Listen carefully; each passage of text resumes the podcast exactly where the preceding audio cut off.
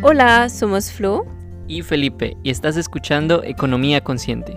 Somos la ventana al ecosistema de quienes construyen negocios rentables alrededor de problemáticas sociales y ambientales. Hablamos con emprendedores y emprendedoras, ejecutivos y ejecutivas, inversionistas e instituciones que están en el negocio de hacer del mundo un lugar mejor. Si te interesa aprender sobre la economía consciente o si eres emprendedor o emprendedora y quieres construir un negocio exitoso de impacto social o ambiental positivo, considera suscribirte en tu plataforma de podcast favorita. Empezamos con nuestra charla de hoy. Hola, ¿qué tal? Este es un nuevo episodio de Economía Consciente y hoy tenemos el gusto de recibir a Pere Pous, presidente de Antesis La Bola, una organización especializada en sostenibilidad que ayuda a empresas, instituciones, territorios y personas en la transformación hacia un mundo más sostenible y en nuestro esfuerzo colectivo para limitar las consecuencias negativas del cambio climático. Pere, bienvenido, ¿cómo estás? Muy bien, encantado de estar, de estar aquí con vosotros. Muy bien. Para empezar, si tuvieras que contarle a un niño de 5 años qué hace Antesis La Bola el día de hoy, ¿qué le dirías? Seguramente que de manera muy humilde eh, trabajamos para mejorar las relaciones entre la especie humana y, eh, y el resto del mundo. Y corrígeme si nos equivocamos, pero entendemos que antes la ola existe hace 40 años y antes se llamaba solamente la ola, luego fue eh, hizo parte del antesis del grupo Antesis, que es algo de lo que ya hablaremos más adelante. Son 40 años desde 1981 y eh, definitivamente es temprano, ¿no? En, en, la conversación sobre la sostenibilidad y el, el cambio climático. Entonces, cuéntanos sobre esas primeras instancias de la existencia de la ola desde que empezaron y por qué se decía empezar en un rubro que en su época realmente no era ni tan popular como lo es hoy. Sí, de hecho, eh, lo que comentas de popular es verdad que en 1981 vosotros quizás no habíais nacido, pero definitivamente. En, en, esto, en estos años los temas de medio ambiente, tampoco el concepto de sostenibilidad se utilizaba, pero los temas de medio ambiente estaban muy focalizados entre lo que serían uh, grupos ecologistas o bien posiciones de partidos de izquierda. Pero era un tema que no estaba en la agenda de ninguna administración, casi de ninguna administración pública y por descontado para las empresas era un tema muy alejado de sus, de sus preocupaciones. Y, es, y no, no, no, es que nosotros fu fuéramos visionarios, es una, como todas las, uh, las experiencias vitales um, tienen un determinado condicionante. Uh, en, esta época uh, estábamos estudiando biología, yo finalicé mis estudios de biología en, en el año 1979 y cuando estudiábamos biología en la universidad de manera muy absurda decíamos, la naturaleza no se puede estudiar en la universidad. Esto se tiene que hacer en contacto con la naturaleza, ¿no? Y con un amigo decíamos, vamos a crear una escuela de naturaleza y cuando la tengamos iremos a la universidad y les diremos, ya podéis cerrar que hemos abierto una escuela de naturaleza. Bueno, en fin, el hecho es que en el 81 hubo una oportunidad, yo en aquel momento estaba haciendo clases de, de biología en un instituto de un pueblo llamado Torelló, que está en el norte de Barcelona, y uh, una asociación de, maestros, en el, en el, verano es habitual, creo, en cualquier punto de España, hacer escuelas de verano. Pues una asociación de maestros uh, nos propuso hacer una escuela de verano de temas de medio ambiente. Nosotros propusimos, ¿por qué no hacemos no una sesión, uh, una clase, un taller, sino una estancia de varios días en un lugar en medio del bosque? ¿no? Y esto nos llevó a, buscar un lugar que es uh, lo que es una escuela de naturaleza que ahora no existe, está únicamente el edificio, quizás en algún tuit de la bola lo habéis visto, es una, un lugar que se llama, el nombre es Llumbregueras de Baix, es un, una casa pequeña que era propiedad del, de un grupo de, Boy Scouts, de una agrupament escolta, en Cataluña se llama, y allí se desarrolló durante cinco días eh, cinco noches y seis días una estancia de maestros para conocer lo que era el, el paisaje, la botánica, la fauna, etcétera. Y esta vale. actividad que, que, fue exitosa fue el inicio de lo que fue para nosotros la escuela de naturaleza y evidentemente un desarrollo progresivo hasta, hasta nuestros días. Pero Lincio está en un lugar llamado, aparte de esta casa, un, como sería un, un, vecindario San Andreu de la Bola. Y el nombre de la Bola parte de este topónimo en esta zona concreta. Vale, interesante. Así que empieza entonces como una escuela de biología y porque hoy es, digamos, se podría catalogar tal vez como una consultoría en temas de sostenibilidad. Así que sí, eh, eh, empieza como en España y eh, no sé si se utiliza, creo que el concepto, pero en Cataluña existen varias escuelas de naturaleza. Sería la evolución de lo que era habitual o, empezaba a ser habitual en aquellos años de hacer colonias de verano o colonias, perdón colonias con estar en, en, una, en una granja o en algún lugar en contacto con la naturaleza y nosotros lo que hacíamos era únicamente actividades en contacto con la naturaleza y que estaban integradas en el currículum escolar.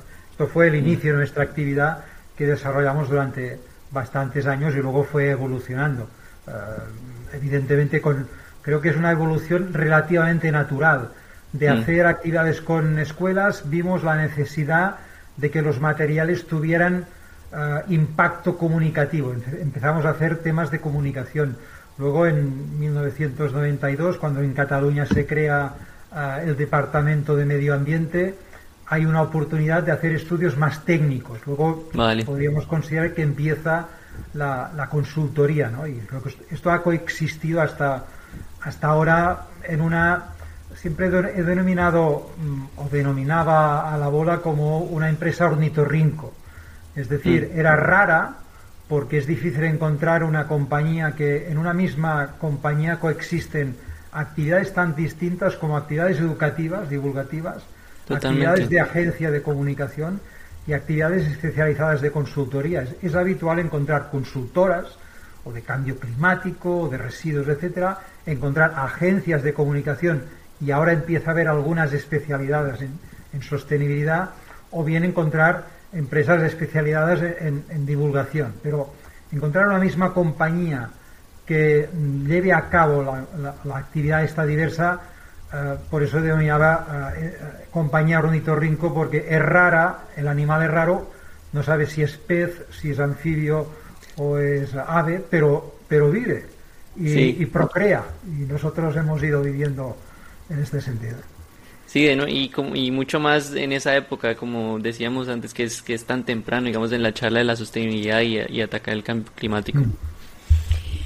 Cuéntanos sobre la, la evolución que, que, has visto de la mentalidad colectiva con respecto a la importancia de la sostenibilidad y el cambio climático. No, seguramente si comparo en nuestros inicios es, es lógico.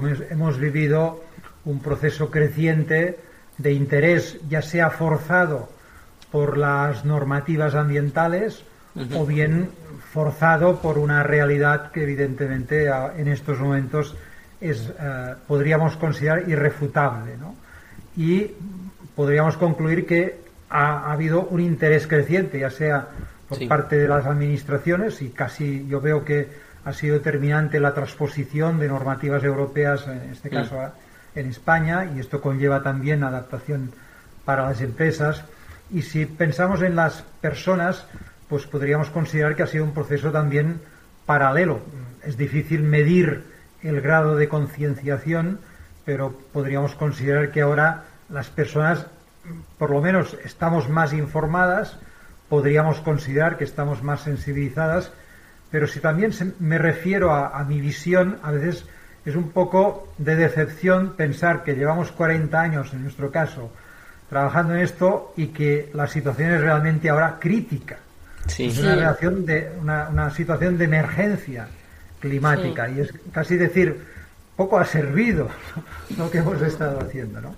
Pero en fin, yo creo que la situación ahora evidentemente es de emergencia, estamos a cuatro días de la que empiece la COP en Glasgow y evidentemente eh, quizás no hay demasiada discusión en cuál, cuál es el, diagnóstico.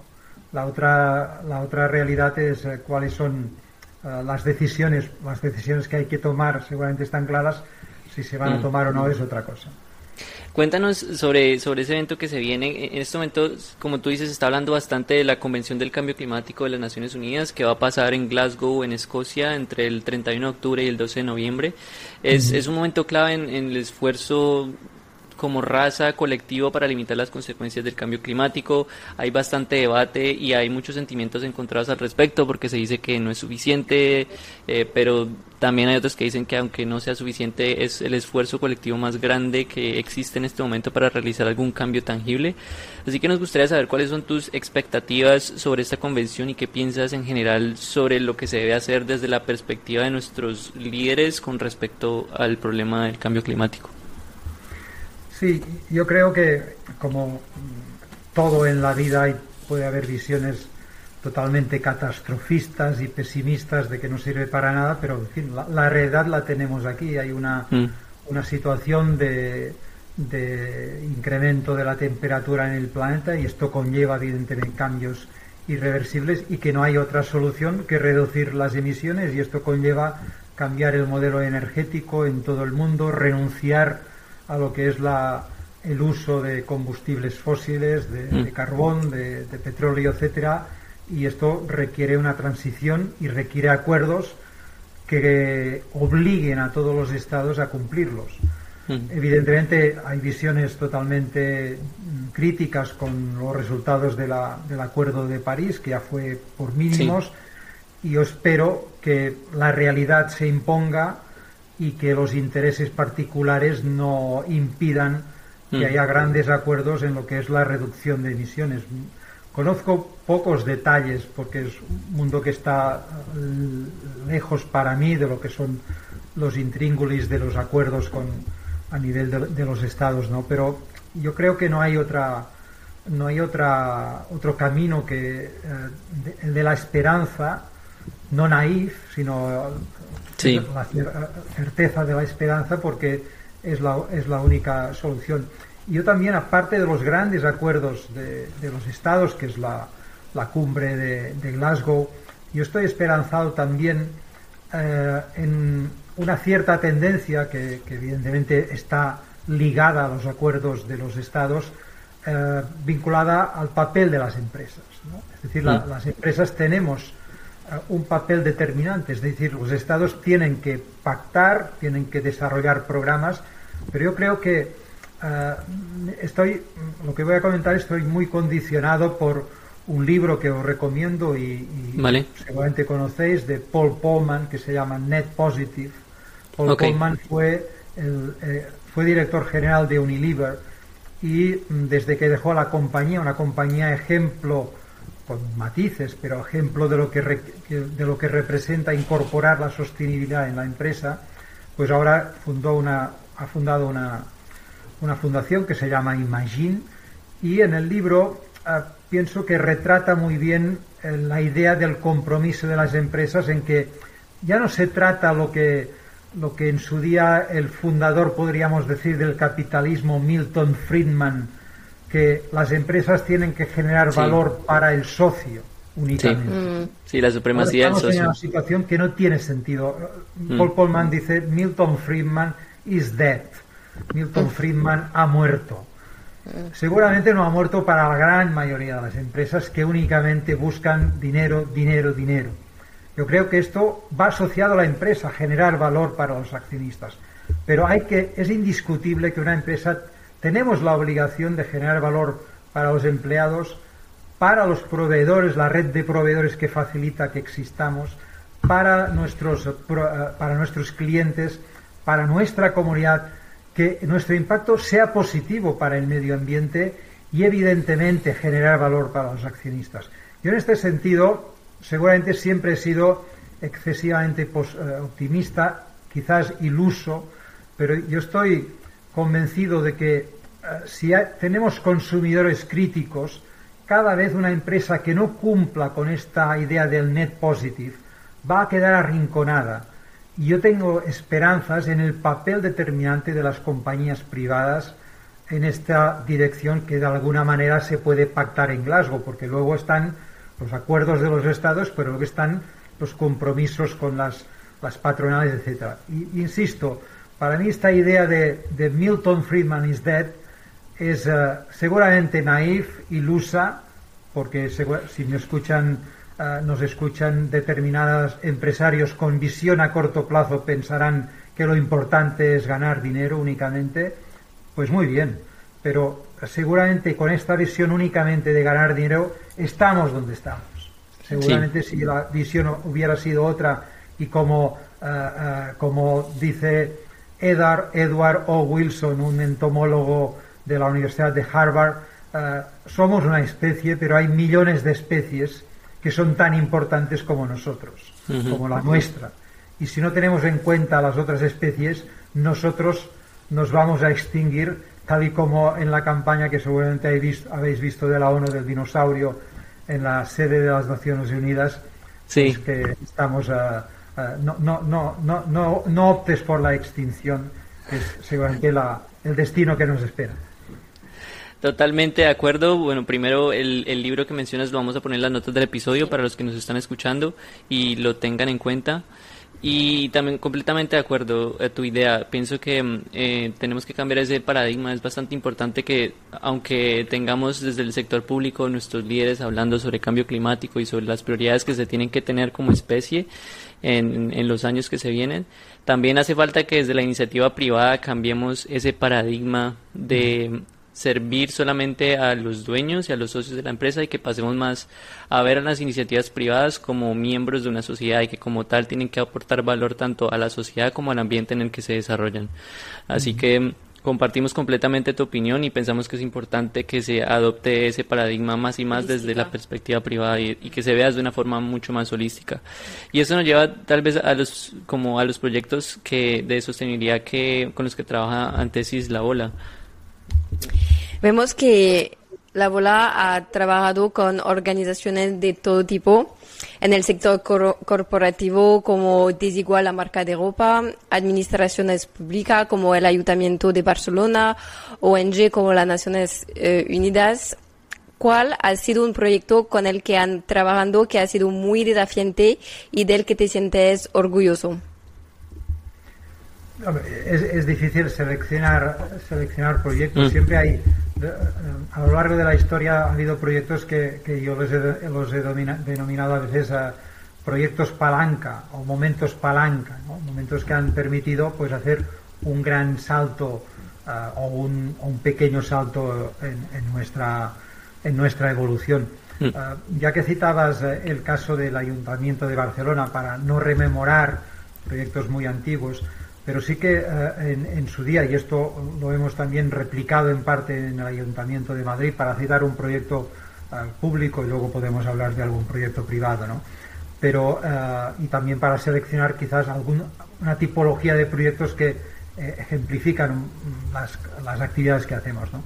Pero me acuerdo en, en, el año 2000, creo que era 2000, 2009, 2010, Barcelona tomó la decisión, de hecho estaba ya obligada y toda España estaba obligada y, algunas ciudades de España van muy, eh, están muy, muy atrás en el objetivo, tomó la decisión de implantar la recogida selectiva de la materia orgánica.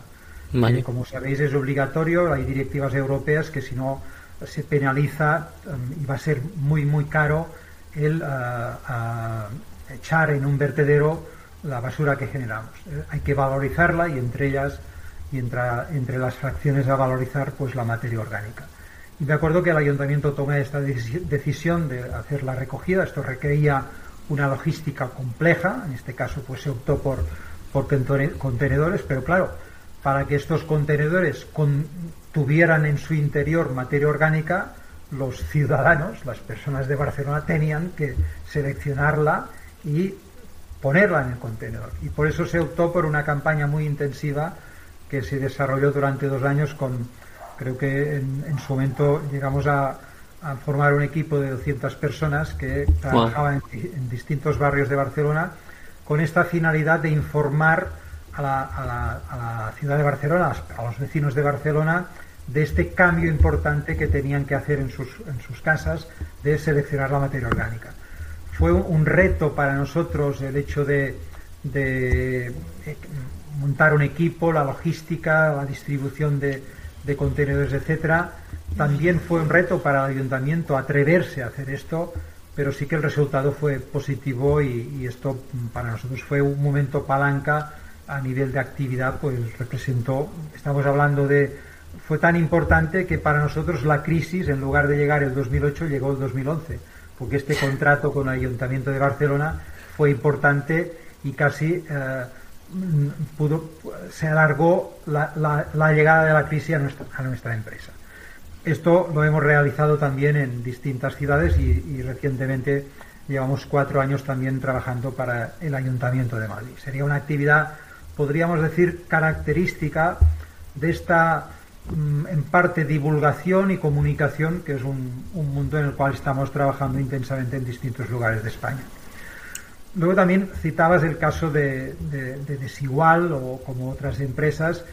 Eh, ya hace años tuvimos la oportunidad, no me acuerdo ahora el año, quizás unos 15 años, teníamos un cliente, era Avertis, eh, la compañía de, que gestiona autopistas, bueno, ahora está en, en, otros negocios también, que nosotros trabajábamos para ellos y tuvieron, decidieron que tenían eh, que hacer la memoria de sostenibilidad. Y fue un momento, mm. aprovechamos una necesidad de un cliente, esto lo hemos hecho en otras ocasiones, nosotros no teníamos experiencia en desarrollar estrategias de sostenibilidad para empresas privadas. Enviamos a una persona a San Francisco, hay una organización que se llama Business Social Responsibility, especializada en estos temas. Nos formamos y nuestra primera estrategia y memoria de sostenibilidad para Vertis fue también la oportunidad de poner en nuestra cartera de servicios esta, esta actividad. Y esto lo hemos desarrollado desde entonces para muchísimas empresas, entre ellas también para, para Desigual, también lo que eran temas de huella de carbono, uh, Desigual también compensación de emisiones y esta actividad que lo denominamos en nuestra cartera de, de servicios sostenibilidad corporativa también tiene un impacto grande y está creciendo eh, tiene relación por lo que comentábamos antes de la, de la percepción ahora de las compañías. Las compañías si quieren tener una imagen atractiva para los mercados que van a mm. financiar la empresa, para los clientes, están obligadas ya sea por voluntad, que es lo mejor, o por obligación porque el mercado se lo exige. Pero tener esta asociar la marca a una empresa comprometida eh, con las cuestiones relativas a la sostenibilidad. Y esto lo estamos viviendo una, una creciente demanda de estos servicios, ya sean en, distintos sectores, no, no, es el sector del retail, pero en distintos sectores, como comentabas antes, uh, antes uh, desigual. Y quizás un proyecto mm, para, he comentado el caso público, el caso de empresas privadas, un proyecto en, en, en Fundación La Caixa, es una fundación importante, una de las tres primeras fundaciones en el mundo. Llevamos ya años desarrollando las actividades educativas en el, en el Cosmo Caixa en Barcelona y, mm. coordinación de actividades diversas. Sería un poco para ilustrar tres tipologías de actividades muy distintas. Genial. Y es por eso eh, el segundo ejemplo que mencionas, el de desigual, que dices que eh, es importante que haya una comunicación con respecto a los esfuerzos relacionados a sostenibilidad que se están llevando. Eh, por eso es que se integra una estrategia de comunicación y divulgación dentro de los servicios que ofrece antes la ola. Sí, hemos visto, utilizamos el concepto de que acompañamos a una organización en todo lo que sería la cadena de valor de un proceso, como sería desarrollar una estrategia, es decir, hacer un análisis de la compañía, estudiar la materialidad, en lo que realmente es importante que la compañía uh, fije los esfuerzos porque es donde hay un impacto.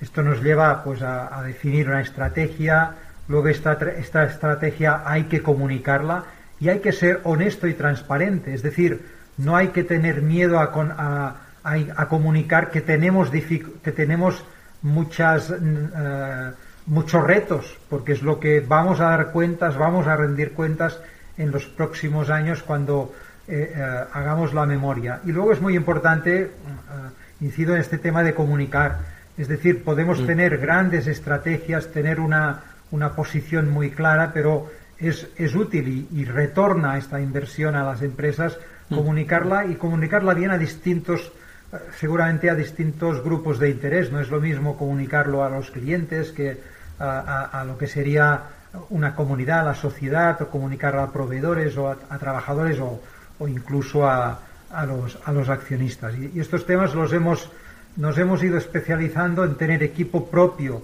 creativo y de diseño de las piezas comunicativas y equipo propio para desarrollar la consultoría asociada a lo que serían los temas de sostenibilidad corporativa. Y entre otros temas también eh, vemos que muchas de las temáticas que se abordan en Antes de Lebola hay una variedad de servicios que se ofrecen, pero vemos que hay eh, evaluaciones de consumo energético, eh, em, balance de emisiones de CO2, una, una serie de servicios en, en, temas de sostenibilidad que es bastante amplio y que invitamos a nuestra audiencia a que visite la, la página de Antes Labora para ver todos los servicios que se ofrecen. Y, pero según, según lo que dices, tal vez podríamos como resumir esa metodología que se utiliza en un proceso que consiste en evaluar la empresa, en evaluar o la organización a la que se le esté prestando el servicio, de evaluar sus necesidades, de, prestar el servicio y luego acompañar eso con una estrategia de comunicación y divulgación que eh, genera un retorno, como tú dices, eh, tal vez eh, tangible y eh, que también, no sé, digamos que podría tal vez eh, motivar a otros jugadores dentro del ecosistema a realizar proyectos similares. Sí, sí, por, por descontado. Mm. Como han trabajando con organizaciones de todo tipo, eh, nos da curiosidad. ¿Cuáles son las diferencias de trabajar con empresas del sector público versus el privado versus el no gubernamental en tema de sostenibilidad? quizás, eh, mm, evidentemente, cuando trabajamos con organizaciones eh, gubernamentales, ya sean ayuntamientos, eh, gobiernos autonómicos o a nivel de, de administraciones, mm, a menudo licitamos en proyectos de organismos multilaterales Claro, hay unas reglas de juego concretas, hay una licitación y nos, ah, nos ceñimos a, la demanda. Y, seguramente la, negociación es más difícil porque hay un marco de unas reglas de juego preconcebidas. El tipo de trabajo es el mismo y con la misma con la misma ilusión y capacitación, pero evidentemente no hay la posibilidad. En, las relaciones, como bien sabéis, las relaciones ah, empresariales, comerciales es muy importante el concepto de fidelizar el cliente.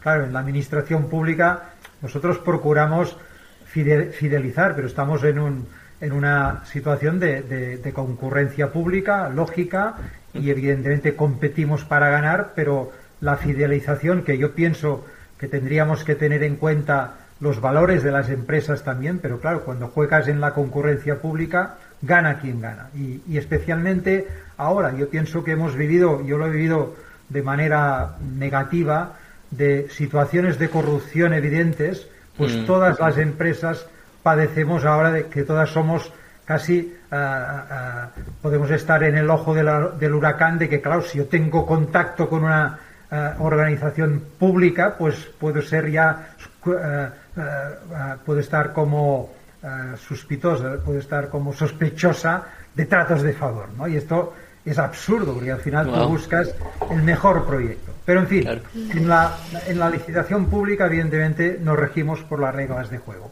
mm. existentes. En cambio, en una empresa privada, el reto es esta, precisamente, la fidelización del cliente.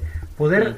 acompañar eh, en un proceso a largo plazo y ver cómo esta compañía va evolucionando en positivo y esto es muy satisfactorio. Tener empresas que tenemos un índice de, de, de, eh, de, ah, de, de, repetición de clientes muy alto.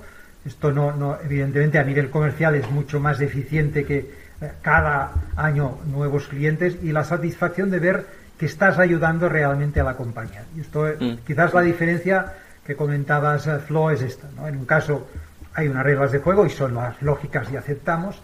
La fidelización no existe y en la empresa privada puedes jugar este factor de, de fidelización que es muy, muy satisfactorio. Como mencionamos al, principio de esta charla, inicialmente se empezó como una organización La Bola y eventualmente hubo una fusión con el grupo Antesis. Cuéntanos un poco sobre ese momento, por qué se da esa fusión, en, qué año, realmente no logramos eh, ver bien en qué momento es que se da y, por qué, cuál fue la, el motivador. Seguramente eh, es una evolución natural y yo me acuerdo en el 2015 más o menos que coincide, no, es, no es una no es el, el motivo, ¿no? El 2015 se aprueban los objetivos de desarrollo sostenible en las Naciones Unidas y me acuerdo que ya llevábamos tiempo pensando en el futuro de la bola. La bola hasta, hasta ah, antes de la fusión ah, era una empresa familiar participada por trabajadores. Desde los inicios siempre ha sido una empresa mayoritaria de, dos familias y participada por mayoría de, trabajadores. Y a mí personalmente, que en su día pues ah, con otros dos compañeros fundamos la organización, me preocupaba muchísimo el futuro. ¿eh? El futuro de, una compañía que busca distintas cosas, ¿no? pero busca principalmente el impacto. Cuando trabajas en proyectos importantes con compañías importantes, el impacto que consigues es más importante. Pero claro, esto requiere permanentemente estar al día, uh, intentar buscar nuevos mercados. Ya habíamos conseguido estar en, Sudamérica y, y, una actividad en Andorra y tomamos la decisión que era importante para continuar crecer, creciendo y, poder abordar mercados internacionales, no hacerlo solos, sino buscar una empresa que tuviera, nosotros decíamos, que tuviera tres cosas. Primero, que tuviera una alma gemela, que fuera una empresa con alma, pero que tuviera tres cosas. Es decir, que una, una empresa que aportara, que una vez la encontráramos, el fruto de la fusión fuera, en primer lugar, eh, una buena noticia para los empleados, que fuera un proyecto profesional más atractivo, si cabe, que el anterior, que fuera útil para los clientes, es decir, que los clientes de la bola pudieran decir, ostras, ahora va a tener una unas capacidades superiores a las que tenía, y evidentemente fuera una buena solución para los accionistas. Y este fue el reto. Estuvimos trabajando tiempo y en el 2018 encontramos una alma gemela, que fue eh, un grupo pequeño, nacido en el 2013 en Londres, Ancesis Group. Nos mm, no, tuvimos distintas reuniones, fuimos a Londres a verlos y al final culminamos la fusión en, el, en febrero de 2019, dando mm. lugar a, Ancesis eh, La Bola en el caso de la, de la actividad en España y también en Andorra y hoy Ancesis eh, Group es una compañía que está, los principales mercados donde estamos es Estados Unidos, es quizás el mercado más importante a nivel de actividad, no, no, como mercado, sino actividad de nuestra empresa. Luego en, en, el Reino Unido, luego España y luego estamos en distintos territorios, en Alemania, Alemania, Suecia, Suecia Filipinas, Emiratos, etcétera, Italia, Francia, pero son ya equipos mucho más pequeños. Y el, y el objetivo es, eh, el reto es muy claro, queremos ser y creemos que somos el equipo experto en sostenibilidad más importante del mundo, especializado únicamente en sostenibilidad y nuestro reto es eh, no crecer por crecer. Mm. Nuestro reto es tener impacto importante y como comentaba al principio a la pregunta de Flo, cómo definiría nuestra actividad para los niños, pues que realmente seamos parte de la solución. Eh, queremos ser lo que queremos contribuir a la no extinción. Pero es que me ha gustado mucho, no sé si habéis visto el, el, el, vídeo del dinosaurio en las Naciones Unidas. ¿no? Si no lo habéis visto, os, recomiendo. Se publicó ayer una campaña de las Naciones Unidas antes de la COP y es un dinosaurio que da una conferencia de, de dos minutos en las Naciones Unidas apelando a la no extinción. No hagáis como nosotros. Es a tiempo, pero claro, dejad de consumir combustibles fósiles. Y ahora, Ancesis Group, yo pienso que tenemos la capacidad y la voluntad uh, y también la capacidad financiera de abordar el crecimiento y tener uh, impacto a nivel mundial y poder ayudar a las compañías líderes en el mundo uh, que realmente incorporen este concepto del debt positive que os comentaba de Paul Genial. Y así que mm, eh, el, el, video sobre el dinosaurio eh, que lo mencionas lo vamos a poner también en la nota del episodio para las personas que nos están escuchando. Y eh, digamos que según entendemos la decisión por la cual se decide fusionarse con, con el grupo Antesis viene de una voluntad tal vez de, de, preocupación sobre el futuro de la bola y sobre cómo, cómo podrían mejorar su existencia que, cuya respuesta a esta problemática es tal vez encontrar una alianza que permita mejorar la existencia de ustedes encontrando sinergia y incrementando el impacto posible que se puede hacer si ambas partes estuviesen digamos existiendo de forma separada. Con, y, un hecho y perdona Felipe un hecho importante es que pasados a pasados 2021 el año que viene a tres años en febrero el grado de integración y de satisfacción de los equipos es muy alto. Es decir puede pasar como en la vida puedes decidir compartir tu vida con alguien y al cabo de un tiempo ves que pensabas que, que tu, era tu alma gemela y ves que no funciona. en este sentido estamos muy satisfechos de que esta elección, que evidentemente fue, eh, fue voluntaria y, decidida, eh, estamos satisfechos de los resultados porque el, proyecto avanza y, y, los equipos, las personas tienen grandes oportunidades profesionales, que era una inquietud personal que yo tenía para los mm. equipos, en este caso de la bola. La grefa funcionó. Sí, nos alegra muchísimo que haya sido de esa forma y, y que ojalá sigan creciendo. Con, con, tantos países ahora en los que están, con tantas problemáticas, con tantos años de experiencia, tantas, eh, tantos tipos de proyectos que se han abordado, para un emprendedor o emprendedora que tenga interés en empezar algún proyecto alrededor de una problemática ambiental, ¿qué recomendaciones tendrías para ellos y para ellas? ¿O qué recomendarías en términos de temas en los que se podrían enfocar? Temas, evidentemente, eh, hay muchos, ¿no? Y seguramente seleccionar alguno eh, puede ser eh, difícil, ¿no? Pero hay, hay un evento previo que es la pasión eh, si rememoro nuestros inicios, era en su momento la pasión por divulgar el conocimiento del, medio ambiente. Yo pienso que el tema de pasión tiene que existir y pasión por algo que a ti te motive. Es verdad que ahora las empresas, eh, en las escuelas de negocios, es analizar si hay un, eh, el océano azul, una, zona, una zona virgen donde desarrollar tu negocio, el plan de negocio, seguramente es, es el proceso, ¿no? Pero aparte de esto, yo creo que es necesario la pasión. Y luego, mm, paciencia y esfuerzo. Y evidentemente todo lo que son estos temas ligados a, ya sea temas de, carbono, de, la descarbonización, la economía circular. Yo pienso que hay un recorrido infinito eh, en la eh, reingeniería de procesos en las organizaciones. Fijaros, antes he hablado de residuos. Estamos aún hablando de reciclaje cuando el tema no es reciclaje, el tema es de diseño industrial previo para que el producto, cuando muera, ya esté perfectamente definido su vuelta al inicio. Es lo que yo a veces, mm, yo estudio biología y observo ahora en otoño como caen las hojas.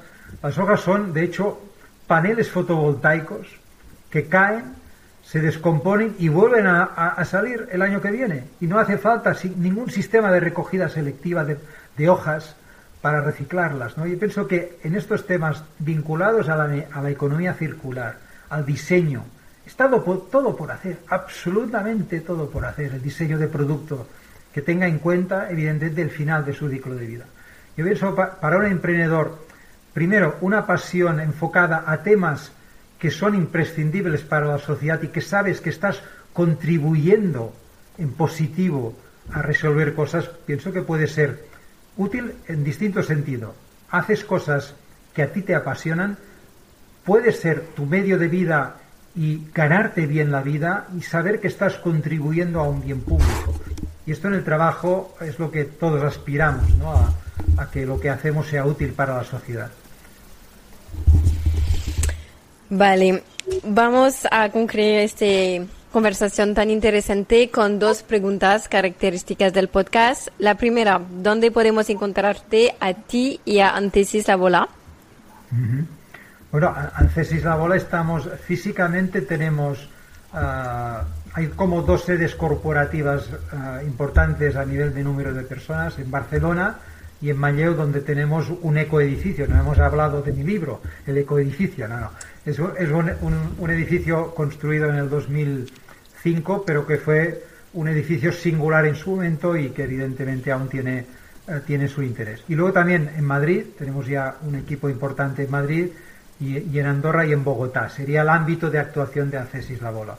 Yo personalmente vivo en, en Manlleu, es una población de unos 20.000 habitantes, que es donde tenemos la sede de la bola, del ecoedificio, y es una población que está en el norte de, Barcelona, a unos 60 kilómetros eh, de la ciudad. Es una, población cerca de un río, el río Ter, está bañada por el río, una, una población en su época industrial ligada al sector del textil y ahora pues con distintas actividades eh, multisectoriales. Y en las redes sociales también estás en LinkedIn, ¿verdad? Podemos encontrarte en LinkedIn.